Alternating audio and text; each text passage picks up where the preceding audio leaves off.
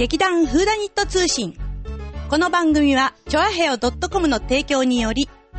各週水曜日に更新していきます。お芝居のこと、ミステリーのこと、私たちのことをお話ししていきます。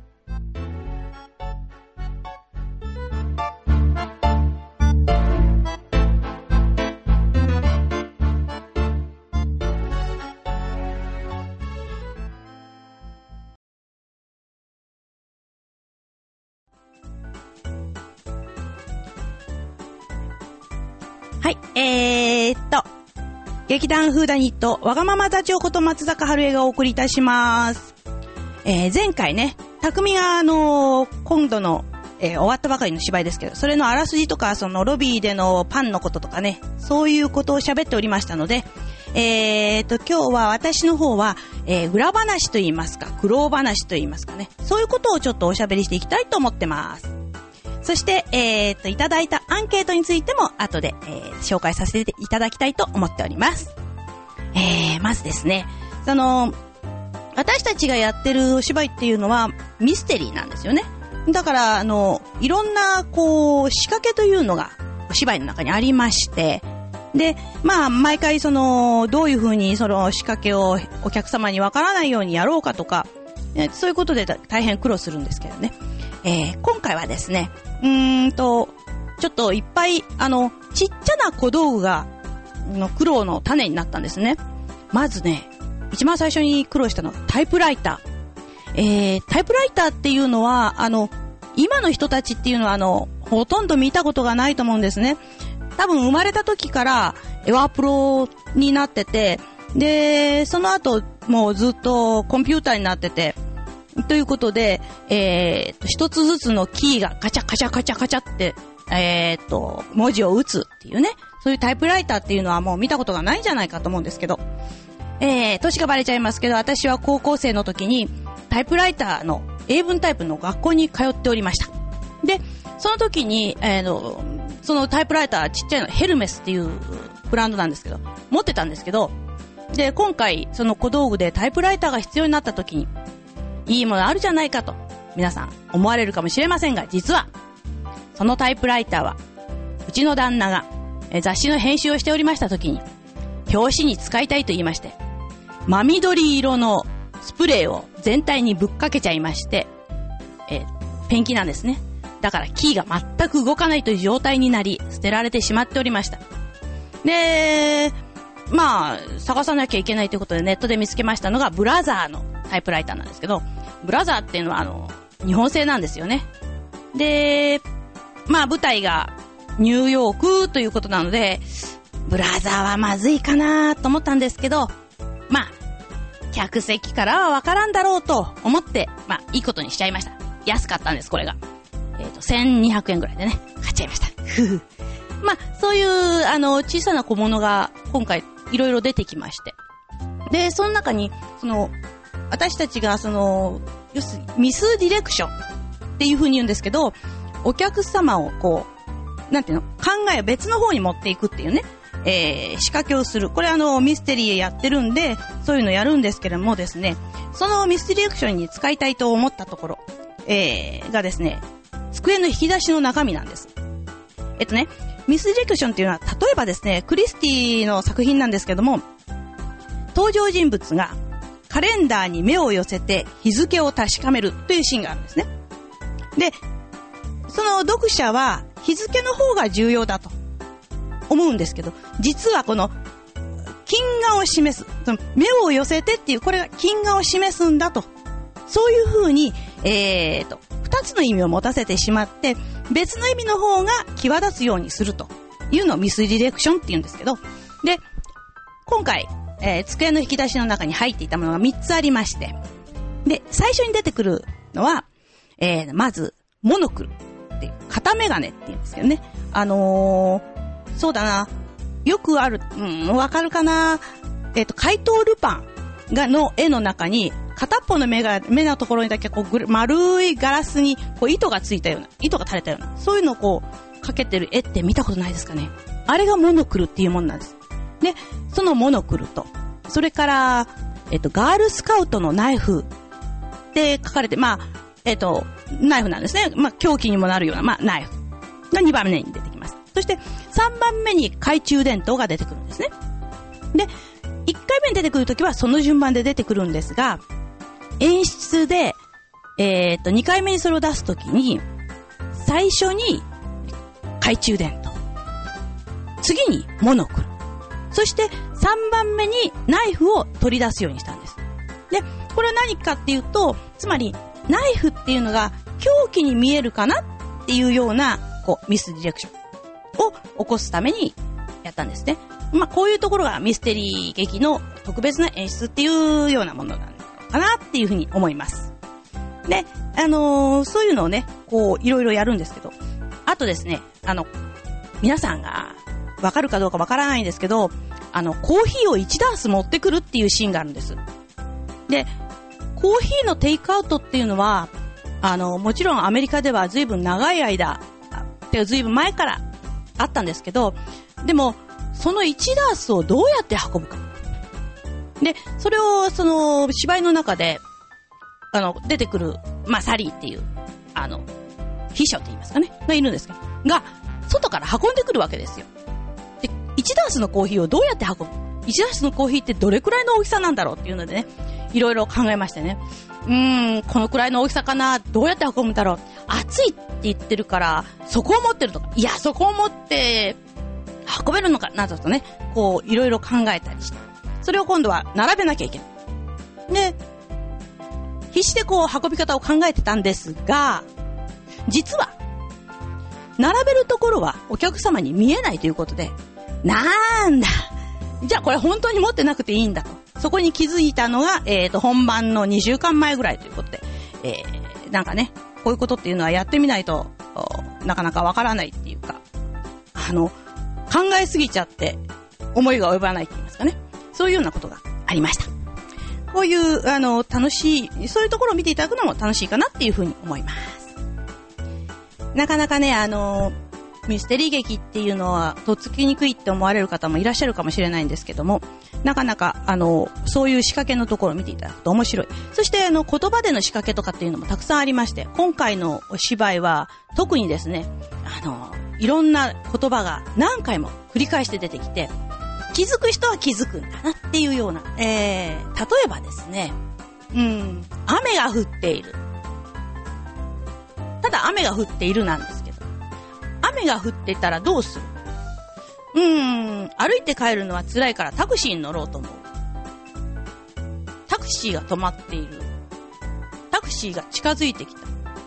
タクシーの運転手。そういう言葉が何度か出てきて、そしてそれがあの一つの手がかりになっているという。そういうところが、えっ、と、見てて楽しい。で、あの、今日はこの間先の言われたんですけど、お客様に。この芝居、二度目に見ると、最初よりもずっと面白い。って言われたんです。確かにこの芝居は、すごくその言葉がいろいろな形で現れてきていて、二度目に聞くと、あ、ここでこんなことを言ってたのか。そして、あ、ここでこんなことをしてたのか。そういうことを楽しんでいただけるということで、そのお客様は、これからは2度ずつ見ることにしますっておっしゃってくださいました。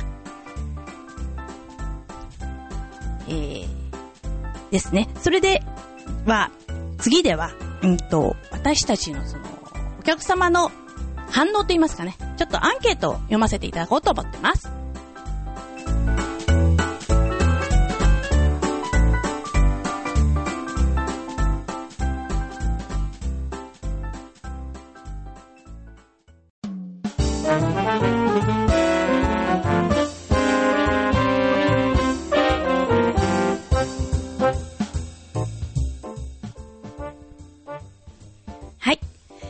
それではですね、今回いただいたアンケートの中からいくつかご紹介したいと思います。えー、まずですね、あの今回のアンケートの中で、ちょっと変わったことやったのは、最初に誰が犯人だと思いましたかっていうのをお客様に聞いたんですね。で、あのー、主な登場人物っていうのは、まあ、5人なんですよ。の、まあ、たくみくんがやったデビットっていう俳優さん。それから、えー、レオっていう喜劇役者さん。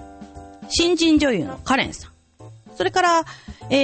ー、演出家のロイドさん。で、私がやったプロデューサーのベラ。で、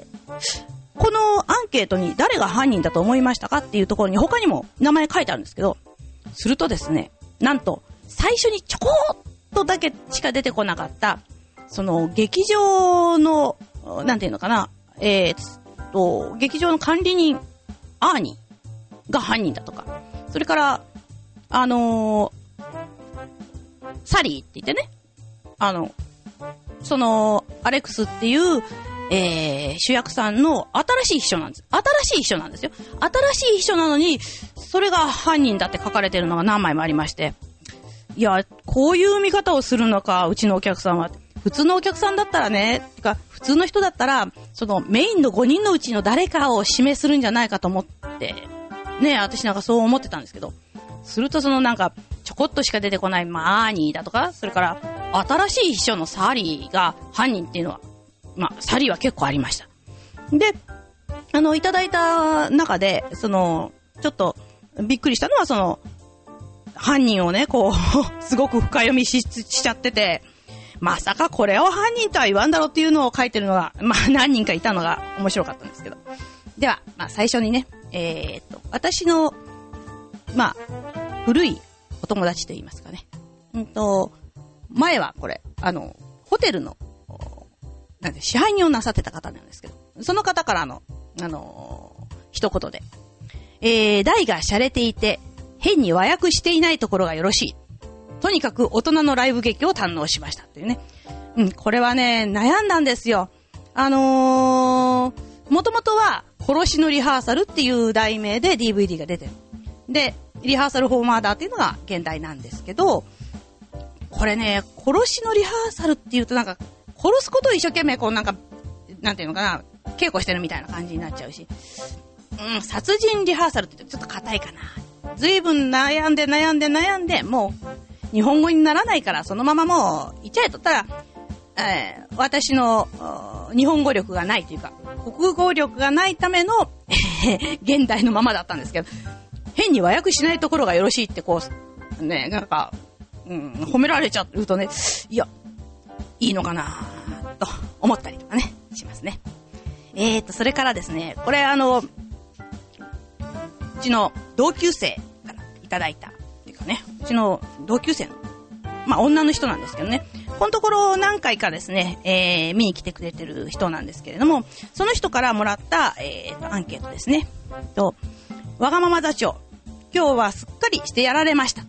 えーという驚きの結末。あまりにうまくコロリと騙されたので、一瞬何が起きたのかと我が目、我が耳を疑いました。で、帰りのエレベーターの中で思わず、それにしてもまさかバツバツが犯人だなんてねと言いそうになり、危ない危ない。これは内緒なんですよね。と、いただいたんです。実は今回、えー、カーテンコールの時に、お約束なんですけれども、これはミステリー劇です。犯人が誰だかは決して人に話さないでください。という、えっ、ー、と、ご挨拶をさせていただいたんですね。で、それについて、この、こういうのをね、いただきました。とても嬉しかったですね。で、えー、もう一人ですね。これは男の人も、これも同級生ですが、えー、わがまま座長の劇団は結構昔から見ていますが、今日の出来は、えー、ストーリーも含めて素晴らしかったです。えー、とにかく長いセリフ、次々ひっくり返る疑惑、最後のどんでん返し。いつもセリフの短い座長も、今回何度も長いセリフ。特に良かったのは、電話の前で台本読みながら不愉快。なんでこれを私があの感じが良かった。いや、私長いセリフも喋ってますけど、あんた、ちゃんと見てくれてんの？そして最後に、もちろん、裏マラスで、が好きな妹子さんも素晴らしかったですよって書いてありました。え、妹子ちゃんね、頑張って、すごいね、あの、今回も、えー、素敵なドレスを着て頑張ってくれました。私、長いっすよ。喋ってると思うんだけどな。ね、そしてですね、もう一つ。これはですね、あの、今回の、えー、お芝居の、えー、ですね、あの解説を書いてくださった。あの、小山正さんっていうね、あの、ミステリー評論家なんですけど、あの、その人からいただいた、えー、メールです。えー、大変面白い舞台でした。主事を、あ、筋を、主事だって。筋を熟知していても、舞台上の演出効果や劇団の皆さんの芝居が楽しく、全く飽きずに見られました。テレビ版とは違った感動もあり、貴重な感激経験となった次第です。あの後用事があり、バスに乗って新小岩まで行ったのですが、車中で隣に座った年配の女性が、新小岩に着くまでずっとリハーサルフォーマーダーのパンフレットをうなずきながら読んでおり、なぜか緊張してしまいました。いやはや。そうですよね。まさか隣にね、そのパンフの解説書いた人間が座ってるなんて思いませんからね。えー、それに気づいてしまったら、もしかしたらこの女性、なんて言ったでしょうね。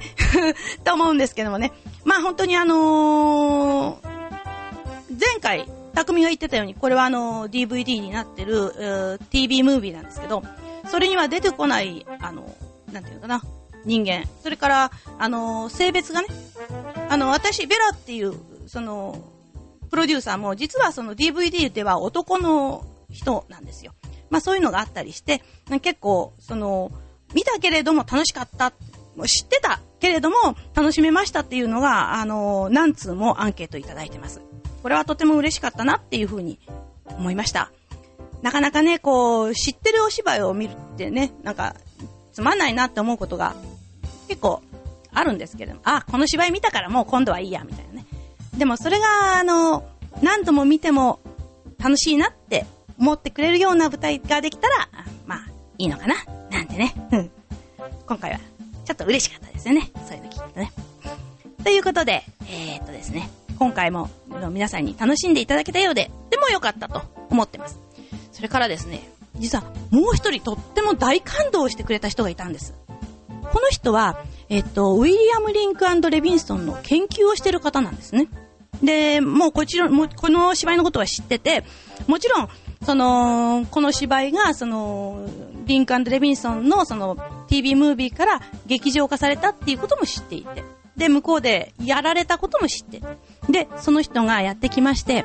で、うちの旦那、まあ、広報部長って言いますか、と言われておりますが、に、のところ来ましてね。で、手を握りまして、いやー、松坂さん、感動しました。泣いてるんですよね。で、この芝居が日本で見られるとは思っていなかった。